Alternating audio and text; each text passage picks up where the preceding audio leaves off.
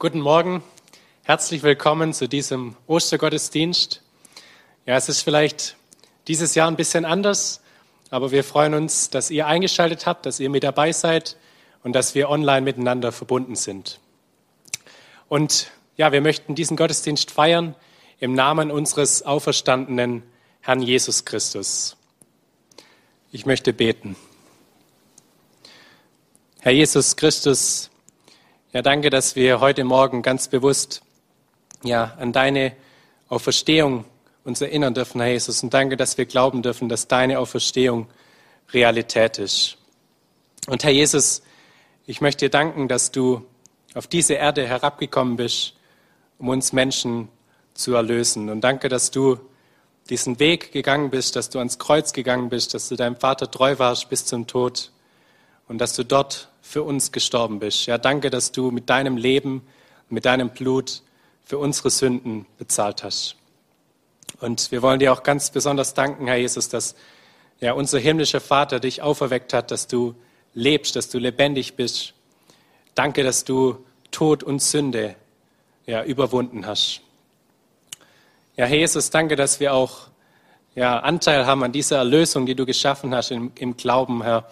Danke, dass wir bekennen dürfen, dass unser altes Leben mit dir gestorben ist und im Grab geblieben ist und wir mit dir zu einem neuen, ewigen Leben, Herr Jesus, auferstanden sind. Ja, danke für dieses ewige Leben, für diese ewige Hoffnung und danke, dass wir auch glauben dürfen, dass ja, deine Auferstehungskraft auch in unserem Leben Realität sein darf. Herr Jesus, ich möchte dich auch bitten für unser Land und für die ganze Welt. Du siehst doch, dass gerade alles ziemlich Kopf steht wegen der Viruskrise. Ja, und ich möchte dich ganz besonders bitten für unsere Regierung, dass du ihnen viel Weisheit schenkst in dieser schwierigen Zeit, dass sie doch die richtigen Entscheidungen treffen können, Herr. Und auch danke, dass, obwohl wir ja uns nicht persönlich versammeln können, wir trotzdem die Möglichkeit haben, Herr Jesus, übers Internet miteinander verbunden zu sein, um diesen Gottesdienst zu feiern. Und danke, dass du gegenwärtig bist.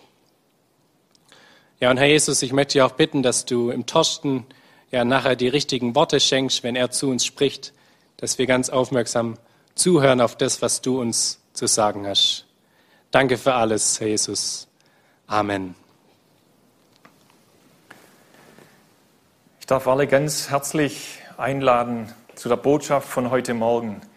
Ich bin Thorsten Kugler, Pastor der Gemeinde für Christus und stehe hier in Mohart im Gemeindehaus der GFC und freue mich, euch mit hineinzunehmen in die Botschaft von diesem wichtigen, nein, ich würde sagen sogar den wichtigsten Tag in einem Jahr.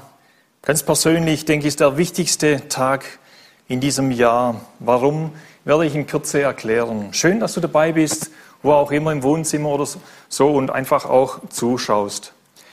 Ich lade euch ein, mit mir den zweifelnden Thomas ein wenig unter die Lupe zu nehmen. War er wirklich so zweifelnd, wie wir ihn manchmal so negativ darstellen? Ich habe ein paar gute Freunde, die heißen Thomas. Aber diesen Thomas hier, den liebe ich ganz besonders, weil ich mich mit ihm identifiziere. Ich war auch öfters schon ein Zweifler. Und wenn wir Zweifel haben, dann ist es gut, wenn wir auch manchmal Zweifel an unserem Zweifel haben. Versteht ihr, was ich meine? Zweifel an unserem Zweifel. Auch unsere Zweifel manchmal hinterfragen. Denn es gibt wirklich eine Hoffnung durch die Auferstehung. Und das ist unsere Botschaft von heute Morgen. Mit dieser Hoffnung stehe ich heute hier. Und es geht nicht um irgendeine oberflächliche, eine seichte Hoffnung. Wie zum Beispiel, hoffentlich wird es morgen schön Wetter. Und wenn es nicht wird, dann stirbt halt die Hoffnung zuletzt dann haben wir einfach Pech gehabt. Nein, es ist eine gewisse Zuversicht, eine feste Hoffnung, dass eben Gott Jesus leibhaftig von den Toten auferweckt hat. Dass auch ich gewiss sein kann, dass es ewiges Leben gibt, ein Leben nach dem Tod, ein Leben, das über den Tod hinausgeht. Somit hat der Tod keine Macht über uns. Das ist die hoffnungsvolle Botschaft von der Auferstehung. Eine geniale, eine gute Botschaft in einer Welt voller Hoffnungslosigkeit, in der wir auch momentan stehen. Viele Menschen sind desorientiert, sie wissen nicht, wo es hingeht. Sie haben Fragen des Lebens, warum jetzt dieses so zu und her geht in der Welt. Auch ihr, liebe Kinder, möchte ich gerne einladen, einfach mitzudenken. Ich habe eine Frage für euch. Was denkt ihr eigentlich, was ist das gefährlichste Tier überhaupt? Ich könnte es eurem Papa, eurer Mama kurz sagen, was ihr denkt. Ich meine jetzt nicht den Tiger, der Löwe, sie sind beide sehr gefährlich natürlich. Oder das Krokodil, die Giftschlange, auch gefährlich, die kenne ich auch. Nein, das meine ich nicht oder die meine ich nicht. Es ist der Osterhase. Ja, warum der Osterhase? Den versteckt man doch und die Kinder, sie gehen, sie suchen ihn, sie finden ihn und sie freuen sich am Geschenk. Natürlich, es ist schön, Ostern zu feiern, Hase und Eier und so weiter, ist alles nett und gut. Aber warum ist es, ist es das gefährlichste Tier für mich? Weil es uns eben von der Hauptbotschaft von Ostern, von der Bedeutung von Ostern irgendwie wegbringen möchte. Es will uns ablenken davon. Es geht an Ostern nicht um Hasen und Eier und so, sondern es geht um die Botschaft, um diese Geschichte von der Auferstehung von Jesus Christus, dass Jesus eben von den Toten auferstanden ist. Und deshalb ist es für mich der wichtigste Tag in einem Kalenderjahr. Warum der wichtigste Tag? Ich denke, Paulus bringt es auf den Punkt in, in 1. Korinther Kapitel 15, Vers 17. Er sagt dort, wenn aber Christus nicht auferstanden ist, so ist euer Glaube nutzlos. So seid ihr noch in euren Sünden, in eurer Boshaftigkeit. Alles, was wir im christlichen Leben tun, in der Kirche, in den Gemeinden und so weiter, das wäre nutzlos. Können wir uns das vorstellen? Bedeutungslos, wenn Jesus nicht auferstanden wäre. Und wenn Menschen heute nicht mehr an die leibliche Auferstehung von Jesus glauben, sogar Christen, die manchmal sagen, ja, Jesus irgendwie im Geist auferstanden oder in, in, in unseren Gedanken lebt er weiter, selbst Prediger, manche, die glauben nicht an die leibliche Auferstehung von Jesus, da frage ich mich, was wollen die überhaupt noch verkündigen? Da dreht sich alles nur noch um uns selber, einfach so lieb, lieb sein zueinander, die Umwelt vielleicht schützen, auch alles nett und alles gut. Aber da fehlt doch das Fundament, die Essenz des Glaubens. Das ist dann nur Einbildung im Leben und es überlebt eben den Tod nicht. Diese Vorstellung von Auferstehung. Ich möchte gerne vier Gründe erwähnen, warum es für mich der wichtigste Tag ist in einem Jahr. Weil erstens der lebendige Gott gezeigt hat, wer Jesus wirklich ist, die Person Jesu. Wer ist er? Gott bestätigt, dass er der Christus ist.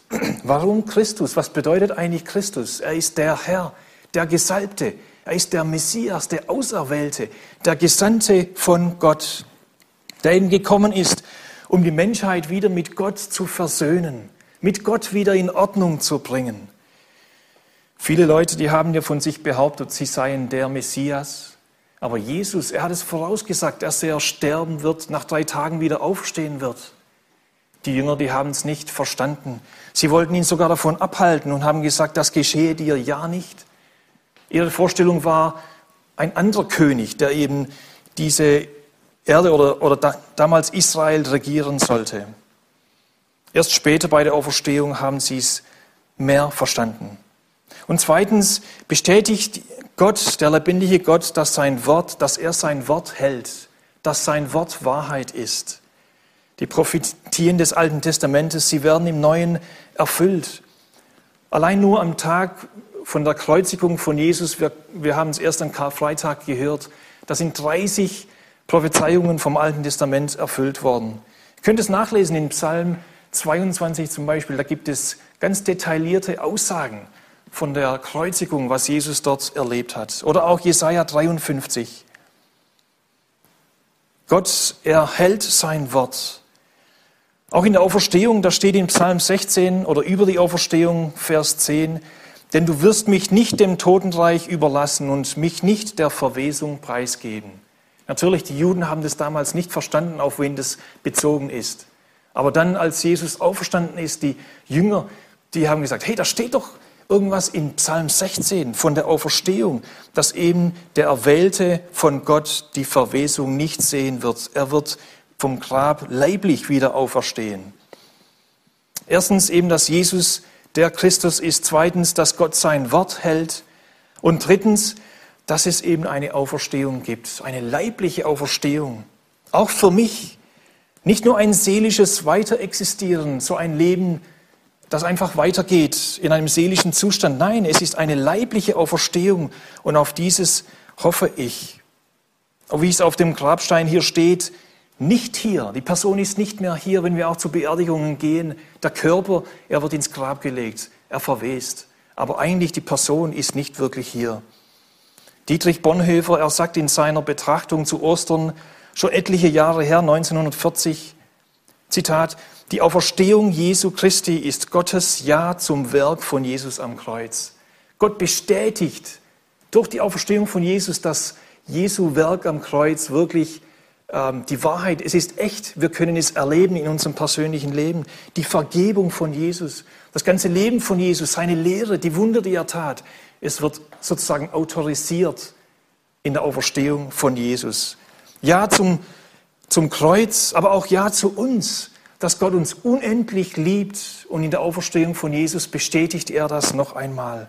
Aber auch Ja zur Kreatur. Und er sagt weiter, nicht Zerstörung, sondern Neuschöpfung der Leiblichkeit geschieht hier. Eben ein neues Leben. Jesus sagt in Matthäus 24, Himmel und Erde, sie werden vergehen, aber meine Worte werden nicht vergehen. Und in Offenbarung lesen wir, dass es einmal einen neuen Himmel, eine neue Erde geben wird, wo wir in Ewigkeit mit Gott leben werden, in, der, in einem neuen Leib. Und eben der vierte Punkt noch, warum es für mich der wichtigste Tag ist. Gott, der lebendige Gott, er zeigt, dass er der Sieger ist. Er hat triumphiert über Tod, über den Widersacher, den Feind über die Sünde und alles Böse, das Boshafte in dieser Welt. Und wir fragen uns manchmal, ja, warum gibt es noch so viel Böses in dieser Welt? Weil eben die Menschen, Jesus sagte es, die Finsternis mehr lieben als das Licht. Aber in, diesem, in dieser Bestätigung befreit Jesus von unserer Schuld, von unserer Scham, aber auch von unserer Angst und auch diese Angst, in der wir vielleicht momentan stehen in dieser Zeit. Nichts konnte Jesus im Grab festhalten. Nicht die Römer, nicht der Stein, nicht das Siegel vor dem Stein oder auf dem Stein, nicht die religiösen Führer des Volkes, keine Religionsmacht, keine Finsternismacht konnte ihn im Grab behalten. Der Stein wurde weggerollt, aber ich denke nicht, damit Jesus heraus kann, er konnte auch so herauskommen. Er ist auferstanden. Der Stein wurde weggerollt, damit die Menschen, damit die Zeugen hinein können, es mit ihren eigenen Augen sehen. Jesus ist nicht mehr da. Er ist auferstanden. Er ist weg, verschwunden. Der Stein wurde weggerollt, damit sie Augenzeugen werden von dieser Kraft Gottes. Und so ist auch er die Kraftquelle für mich, den Guten nachzustreben im persönlichen Leben. Und so ist Jesus der Auferstandene auch in unserem persönlichen Leben erlebbar. Das zu tun, was Gott gefällt. Oder leben wir noch so, als ob Jesus im Grab geblieben wäre? Das ist eben die Hoffnung, die die Auferstehung uns gibt. Unser Thema heute Morgen. Nochmal kurz zu Bonhoeffer. Es beeindruckt mich, wie vertrauensvoll und furchtlos er seinem Tod begegnet ist. Es war am 9. April. Bonhoeffer lebte vor, was Ostern wirklich bedeutet. Er schrieb ein Gedicht, in dem er den Tod das höchste Fest auf dem Wege zur ewigen Freiheit nennt. Bonhoeffer, er vertraute auf Gott und er glaubte an die Auferstehung. Das gab ihm die Kraft, auch bis zur letzten Stunde des Todes aufrecht zu gehen. Noch am Tag seiner Hinrichtung hielt er auf Bitten seiner Mitgefangenen eine Predigt. Kaum war die beendet, da kamen die SS-Leute rein und haben gesagt, Herr Bonhoeffer oder Gefangener Bonhoeffer, fertig machen, mitkommen. Ein Mitgefangener sagte, oh, das ist jetzt das Ende. Bonhoeffer erwidert, das Ende? Für mich der Beginn vom Leben. Wie konnte er das nur sagen? Es war eben die Hoffnung der Auferstehung. Es beeindruckt mich, wie er in Amerika als er kurz mal dort hinüberging, 1939. Er hätte dort ein ruhiges Leben führen können. Aber er denkt an die Christen in Deutschland, als es anfing, ähm, dass die Christen bedrängt wurden. Und er wollte zurückkommen nach Deutschland, nicht weil er als Märtyrer sterben wollte, sondern weil er die, die Gemeinde unterstützen wollte. Er wollte helfen. Es war die Hoffnung der Auferstehung, die ihm die Kraft gab. Im Allgemeinen spürt man ja in dieser Zeit so eine gewisse Hoffnungslosigkeit in der Welt. Durch diese momentane Krise muss man auch verstehen. Man weiß nicht, wo es hingeht finanziell. Menschen werden krank. Wie geht es weiter? Vieles ist auch offen. Das ist auch eine richtige Brutstätte geworden für alle möglichen Ansichten und auch Verschwörungen. Und ich denke, es ist wichtig, dass wir auch als Christen da vorsichtig sind, nüchtern sind, auch Dinge prüfen, nicht einfach so schnell weiterleiten. Auch die Nachfolger von Jesus, die Jünger. Jesus war gestorben, er wurde begraben. Sie waren in einer noch viel schlimmeren Situation. Sie hatten alles verlassen, als sie Jesus gefolgt sind. Als eingefleischte Juden haben sie oder sie waren sich sicher, dass Jesus eben Herrscher werden wird. Er wird König werden über Israel. Er wird die Römer vertreiben und sie werden alle Minister werden irgendwo in seinem Königreich. Die Wunder, die er tat, sie zeugten davon, dass er eben von Gott gesandt war. Als Jesus eben davon sprach, dass er sterben wird, auferstehen wird, sie verstanden es nicht wirklich. Und jetzt war Jesus jämmerlich am Kreuz gestorben. Das war für die Jünger wirklich eine absolute Niederlage, eine Katastrophe.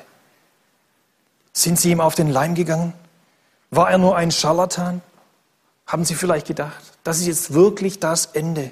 Sie fliehen, sie verstecken sich hinter verschlossene Türen. Absolut kein Glaube, dass Jesus wieder auferstehen wird. Das war einfach nicht in ihrem Weltbild oder in ihrem Glauben. Jemand steht nicht einfach so von den Toten auf. Es gibt vielleicht so Totenerscheinungen und ein weiter existieren, ja, das wohl. Aber dass jemand leiblich von den Toten aufersteht mit einem neuen Leib, das gab es schlichtweg nicht. Sie meinten vorher, sie hätten alles im Griff. Es wird glorreich, es wird himmlisch, es wird wirklich super werden, mit Jesus zu regieren. Und jetzt aus der Traum. Ich sehe darin auch eine Parallele zu unserer Zeit. Auch wir meinten, wir hätten alles im Griff. Alles wäre doch mit, mit, mit unserer Fortschrittlichkeit möglich. In der Frankfurter Allgemeine schreibt der israelische Schriftsteller David Grossmann, wir schaffen das schon, natürlich ironisch. Schließlich sind wir der Menschheit des 21. Jahrhunderts, progressiv, computerisiert, mit zahllosen zerstörerischen Waffensystemen ausgerüstet, von Antibiotika geschützt, immunisiert und so weiter und so fort. Und dennoch sagt uns etwas an ihr, an dieser Plage, dieser Seuche, dass die Spielregeln diesmal anders sein könnten. Ganz unerwartet ist eine Katastrophe biblischen Ausmaßes in unser Leben geschlichen. Merken wir, wie wir auf einmal die Bibel zitieren? Hat vielleicht die Bibel eine Antwort auf die Zeit, in der wir gerade stehen? Dann schreibt er noch zum Schluss, aus dieser Krise kann etwas Neues hervorkommen. Vielleicht bringt die Berührung mit dem Tiefpunkt des Daseins so etwas hervor, das wir davor nicht geglaubt hätten. Wir werden vermutlich unsere Prioritäten wieder neu überdenken müssen. Die Unterscheidung zwischen Wichtigem und Unwichtigem mehr Aufmerksamkeit schenken. Ich denke, er hat es auf den Punkt gebracht. Könnte es sein, dass es mehr gibt als nur Karriere und Erfolg und noch mehr verdienen, noch mehr und noch weiter? Nichts gegen Erfolg, erfolgreich sein und auch viel verdienen. Aber es ist gut, wenn wir uns immer wieder mal die Frage stellen, was zählt wirklich am Leben? Da gibt es doch auch noch eine andere Dimension des Lebens, die die Wissenschaft nicht ganz erfassen kann. Da ist doch auch noch das geistliche Leben. Man merkt, wie, Menschen wieder Halt suchen in Werden. Denkst, so ähnliches geschah auch mit den Jüngern. Sie sitzen noch hinter verschlossener Türe. Da kommen am Sonntagmorgen die Frauen und was sagen sie? Wir haben den Herrn gesehen, wir haben Jesus gesehen. Was ist wohl in den Köpfen der Jünger vorgegangen? Sie schütten kalt Wasser über die Frauen. Spinnt ihr wohl? Das kann doch nicht wahr sein. Ihr seid vielleicht emotionell aufgewühlt. Ihr habt eine Halluzination, Totenerscheinung gesehen, euch etwas eingeredet oder eingebildet. Die Bibel sagt, sie glaubten es ihnen nicht.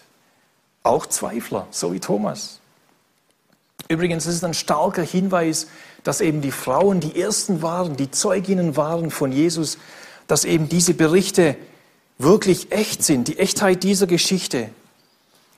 Jede legendenhafte Erzählung irgendwann 100 Jahre später, der hätte niemals Frauen erwähnt, die Zeuginnen sind von der Auferstehung von Jesus. Die hätten wahrscheinlich Petrus erwähnt, der Leiter der Jünger. Er geht zum Grab und begegnet Jesus, aber doch nicht die Frauen. Egal, ob wir es wahrhaben wollen oder nicht, aber die Frauen waren damals nicht berechtigt als Zeugen vor Gericht. Das war eher peinlich. Und die, die Evangelienschreiber haben, Schreiber haben vielleicht mit sich selber gerungen, sollen wir das überhaupt erwähnen, dass die Frauen die Ersten waren, die Jesus gesehen haben und eben Zeuge sind von der Auferstehung. Aber der Heilige Geist hat es ihnen so weitergegeben. Schreibt es hin. Es ist die wahre Geschichte, so wie es war. Und dann gehen Johannes, Petrus, sie gehen selber und sie werden Augenzeugen von dem, was geschehen ist. Und das verändert alles. Und dann kommt Jesus zu ihnen, er redet mit ihnen, er ist mit ihnen. Sie können ihn sehen, sie können ihn berühren. Sie werden selber Augezeugen von dem, was, was Jesus getan hat, als er auferstanden ist. Thomas, er ist leider nicht bei ihnen. Vielleicht hat er sich irgendwo sonst wo versteckt, wir wissen es nicht. Und jetzt wollen wir lesen in Johannes Kapitel 20 diese paar Verse, wo es um den Thomas geht. Ihr dürft gerne aufschlagen, Johannes 20, Vers 24 bis 31. Thomas aber, der Zwilling genannt wird, einer der zwölf, war nicht bei ihnen, als Jesus kam. Da sagten die anderen Jünger zu ihm, wir haben den Herrn gesehen. Er aber sprach zu ihnen, wenn ich nicht in seinen Händen die Nägelmale sehe und meinen Finger in die Nägelmale lege und meine Hand in seine Seite lege, kann ich's nicht glauben. Und nach acht Tagen waren seine Jünger abermals drinnen versammelt und Thomas war bei ihnen. Kommt Jesus, als die Türen verschlossen waren, und tritt mitten unter sie und spricht, Friede sei mit euch.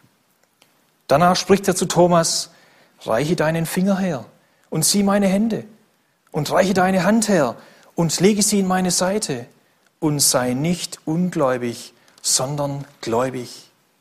Thomas antwortete und sprach zu ihm, mein Herr und mein Gott. Spricht Jesus zu ihm, weil du mich gesehen hast, Thomas, darum glaubst du. Selig sind die nicht sehen und doch glauben. Noch viele andere Zeichen tat Jesus vor seinen Jüngern, die nicht geschrieben sind in diesem Buch.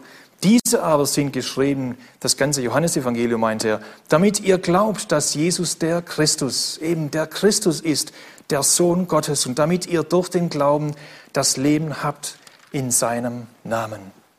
Wo war Thomas? Vielleicht desillusioniert. Wir sind ihm wirklich auf den Leim gegangen. Ich hau jetzt ab, ich gehe jetzt irgendwo hin, ich verkriech mich. Wir wissen es nicht. Aber die anderen sagen es, es, es ihm. Thomas, wir haben den Herrn gesehen. So etwas gibt es nicht. Gleiche Reaktion des Thomas. Ganz klar. Und es gefällt mir an Thomas. Wir nennen ihn den Zweifler. Aber alle haben gezweifelt. Ich denke, Thomas war nicht ein Leichtgläubiger. Er war nicht einfach so naiv, blauäugig, hat einfach alles geglaubt, was man ihm sagt. Er geht der Wahrheit auf der Spur. Jesus sagte nämlich, und das hat Thomas wahrscheinlich auch gehört, glaubt nicht jedem, der sagt, er sei Christus. Oder Paulus schreibt es auch später in einem Brief, glaubt nicht jeder Lehre, prüft alles, seid nüchtern. Und das gefällt mir eben an Thomas. Gott verlangt nicht, dass wir den Verstand abschalten. Wir sollen ihn, eben Gott, mit unserem Verstand lieben. Wir sollen die Dinge mit dem Verstand gut prüfen. Und doch können wir Gott nicht ganz fassen. Und der Verstand kann uns auch manchmal im Wege sein. Deshalb sagt auch Sprüche, wir lesen dort, wir sollen uns nicht auf den Verstand verlassen, sondern auf den Herrn, dem Herrn ganz vertrauen. Das hat auch Lee Strobel erlebt, einst Agnostiker, der nicht an Gott glaubte.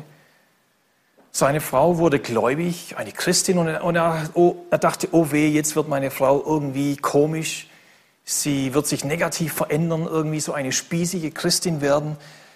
Und er machte sich auf die Suche nach der Wahrheit oder der Lüge der Auferstehung. Er wusste genau, wenn ich die Auferstehung irgendwie, wenn ich es beweisen kann, dass die Auferstehung nicht stattgefunden hat, dann wird das ganze Kartenhaus des Christentums zusammenfallen. Und er hatte recht, so wie es Paulus auch sagte. Aber die Frau, seine Frau, sie veränderte sich zum Positiven. Er geht zwei Jahre auf die Suche. Er recherchiert in antike Schriften, die Archäologie und so weiter. Und am Ende dieser zwei Jahre kommt er zur Erkenntnis, dass es wahr sein muss. Es gab für ihn zu viele Hinweise, zu viele Indizien auf die Echtheit der Auferstehung. Zum Beispiel, dass Jesus wirklich tot war, das offene Grab, das war offensichtlich, die Frauen eben, die Begegnungen mit Jesus, das starke Wachstum der Gemeinde. Und auch die Furchtlosigkeit der Jünger, wie sie alles, wie sie bereit waren, alles zu verlassen und auch bereit waren, für ihren Herrn zu leiden und auch für ihn zu sterben, den Märtyrertod zu sterben, wie fast alle von ihnen es ihnen passiert ist. Sein Buch, Lee Strobel, Der Fall Jesus, ist sehr zu empfehlen. Es gibt auch in einer Teenager-Version ähm, sehr empfehlenswert. Jesus ertadelt Thomas nicht.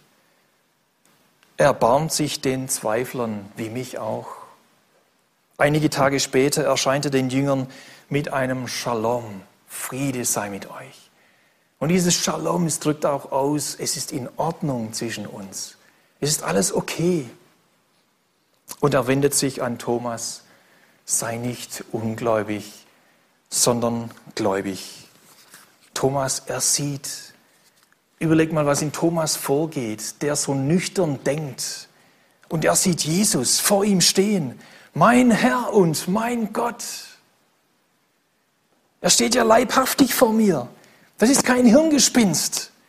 Thomas ist genug nüchtern, genug Mann, ja, genug Analytiker, um nicht einem Schwarm zu glauben. Da ist etwas Handfestes. Jesus steht vor mir. Was bewirkt das im Leben von Thomas? Vorhin ein Zweifler, nun ein Überzeugter. Wir lesen nicht viel in der Apostelgeschichte oder nichts mehr von Thomas, aber es hat alles in seinem Leben verändert. Er setzt wirklich alles auf die eine Karte, für seinen Herrn zu leben. Er gab alles. In der Kirchengeschichte lesen wir davon, dass Thomas bis nach Persien ging, dort das Evangelium, diese gute Botschaft der Auferstehung verkündigte. Er ging bis nach Indien sogar. Wir lesen von den Portugiesen, als sie im 16. Jahrhundert dort ankamen, da trafen sie Thomas-Christen an. Sie waren erstaunt, das sind ja Christen dort. Thomas erging für seinen Herrn und er war von einem Zweifler, wurde er verwandelt zu einem Überzeugter. Ich möchte deshalb nochmals diese vier Gründe erwähnen, warum der Ostertag für mich der wichtigste Tag ist. Diesmal in einem anderen Blickwinkel. Was bedeutet es für mich ganz persönlich, diese vier Punkte? Erstens eben, wer Jesus wirklich ist. Er ist der Christus, der Versprochene, auch für mein ganz persönliches Leben. Der meine, mein Schuldproblem lösen kann, damit ich wieder in Ordnung komme mit Gott. Hast du ihm dein Leben schon anvertraut? In Johannes Kapitel 1, Vers 12, da steht, wie viele ihn aufnahmen. Wir haben es auch an, an, an Palmsonntag gehört, Jesus als König aufnehmen. Da steht in Johannes 1, 12, denen gab er das Recht, die Macht oder die Autorität, Gottes Kinder zu werden ich darf ein Kind Gottes sein, wenn ich Jesus in mein Herz, in mein Leben aufnehme. Und zweitens, dass er eben sein Wort hält. Auch du darfst gerade in dieser Zeit dich daran festklammern. Wie wir auch schon gehört haben in, in Psalm 23, Vers 4. Und ob ich schon wanderte durchs finstere Tal, dieses Todestal, fürchte ich kein Unglück. Eben die Liebe, sie treibt alle Furcht aus. Denn du bist bei mir. Auch ich persönlich kenne dunkle Stunden. Und es war mir damals in diesen schrecklichen dunklen Stunden, war mir der Psalm 17 ein Trost. Behüte mich wie deinen Augapfel. Ich weiß, Gott, er behütet mich wie seinen Augapfel. Ich bin in seiner Hand geborgen. Diese Worte dürfen wir für uns persönlich nehmen. Er führt mich wieder heraus.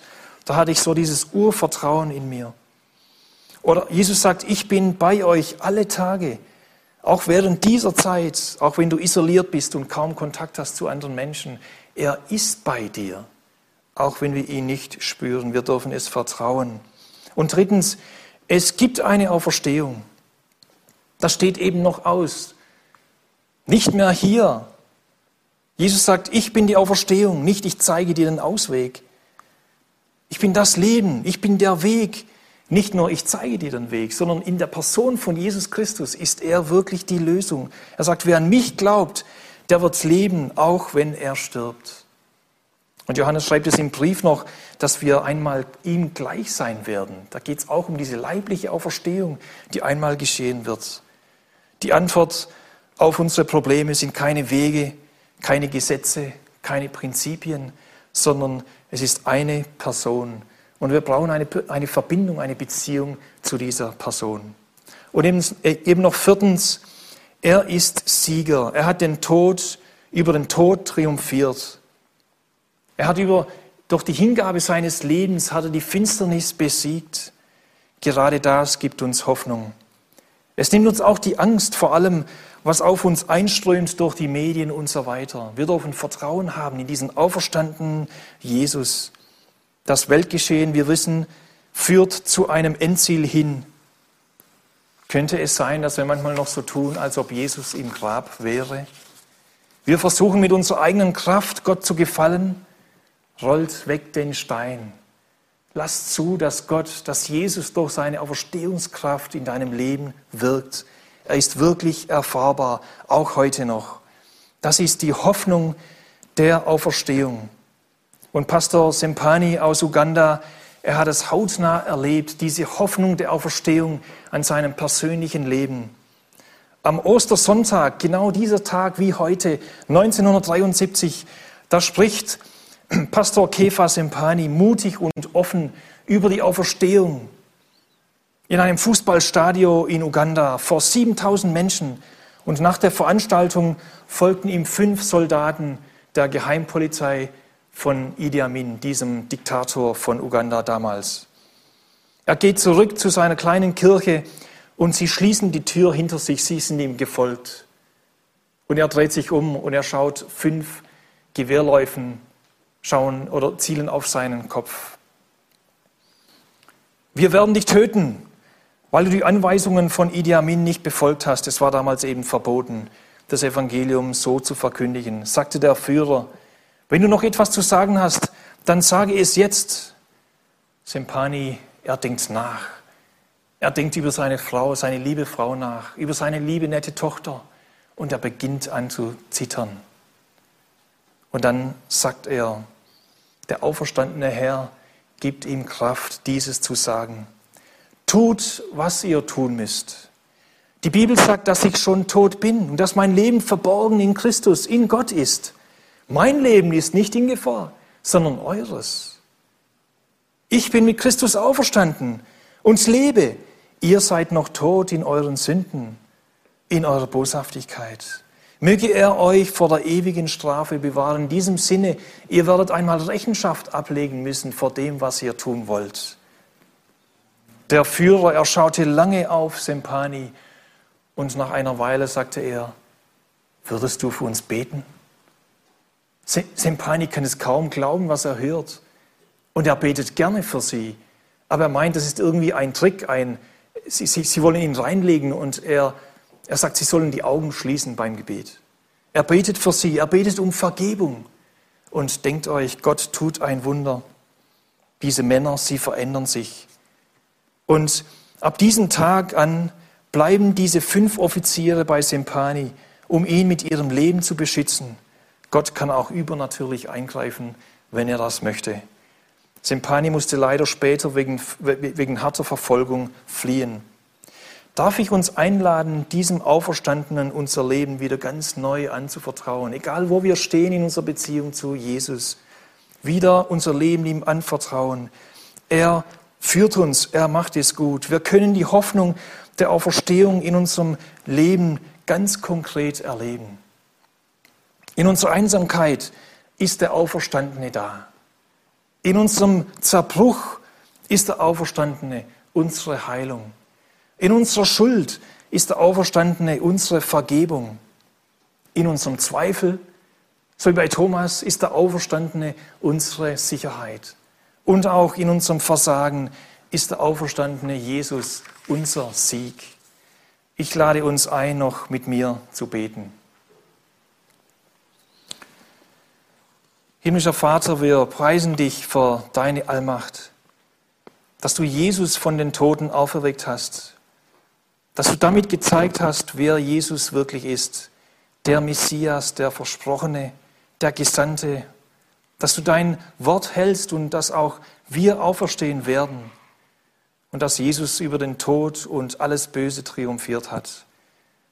Und wir auch Anteil haben dürfen an dieser Auferstehung. Wir sind mit hineingenommen in den Tod von Jesus, in sein Grab, aber auch in der Auferstehung. Und wir dürfen diese Hoffnung in uns haben. Und somit dürfen wir auch Hoffnungsträger sein in dieser Welt. Wir dürfen Ermutigung sein für andere. Lass uns gehorsam sein. Lass uns immer wieder neu aufblicken auf dich, Jesus. Du bist der Auferstandene. Und so möchte uns, möchtest du uns auch begleiten in diese Woche. Lass uns ein Licht sein in unserer Umgebung. Eine Ermutigung für andere, das richtige Wort zu, weiterzugeben. Du bist immer bei uns, wie du es auch versprochen hast. Amen. Ja, dann wünsche ich allen an diesem Tag viel Osterfreude in der Hoffnung der Auferstehung. Lasst uns weiterhin Acht haben aufeinander, einander ermutigen durch E-Mails, durch Briefe, durch Telefonaten, durch Nachrichten und so weiter. Beten wir voreinander. Beten wir auch für die Regierung, für weise Entscheidungen, auch für die Kranken, für das Personal in Krankenhäusern und so weiter. Beten wir auch für ein Aufwachen in der Gesellschaft zu ihrem Schöpfer hin. Damit wünsche ich euch allen Gottes Segen und seinen Frieden. Auf Wiedersehen.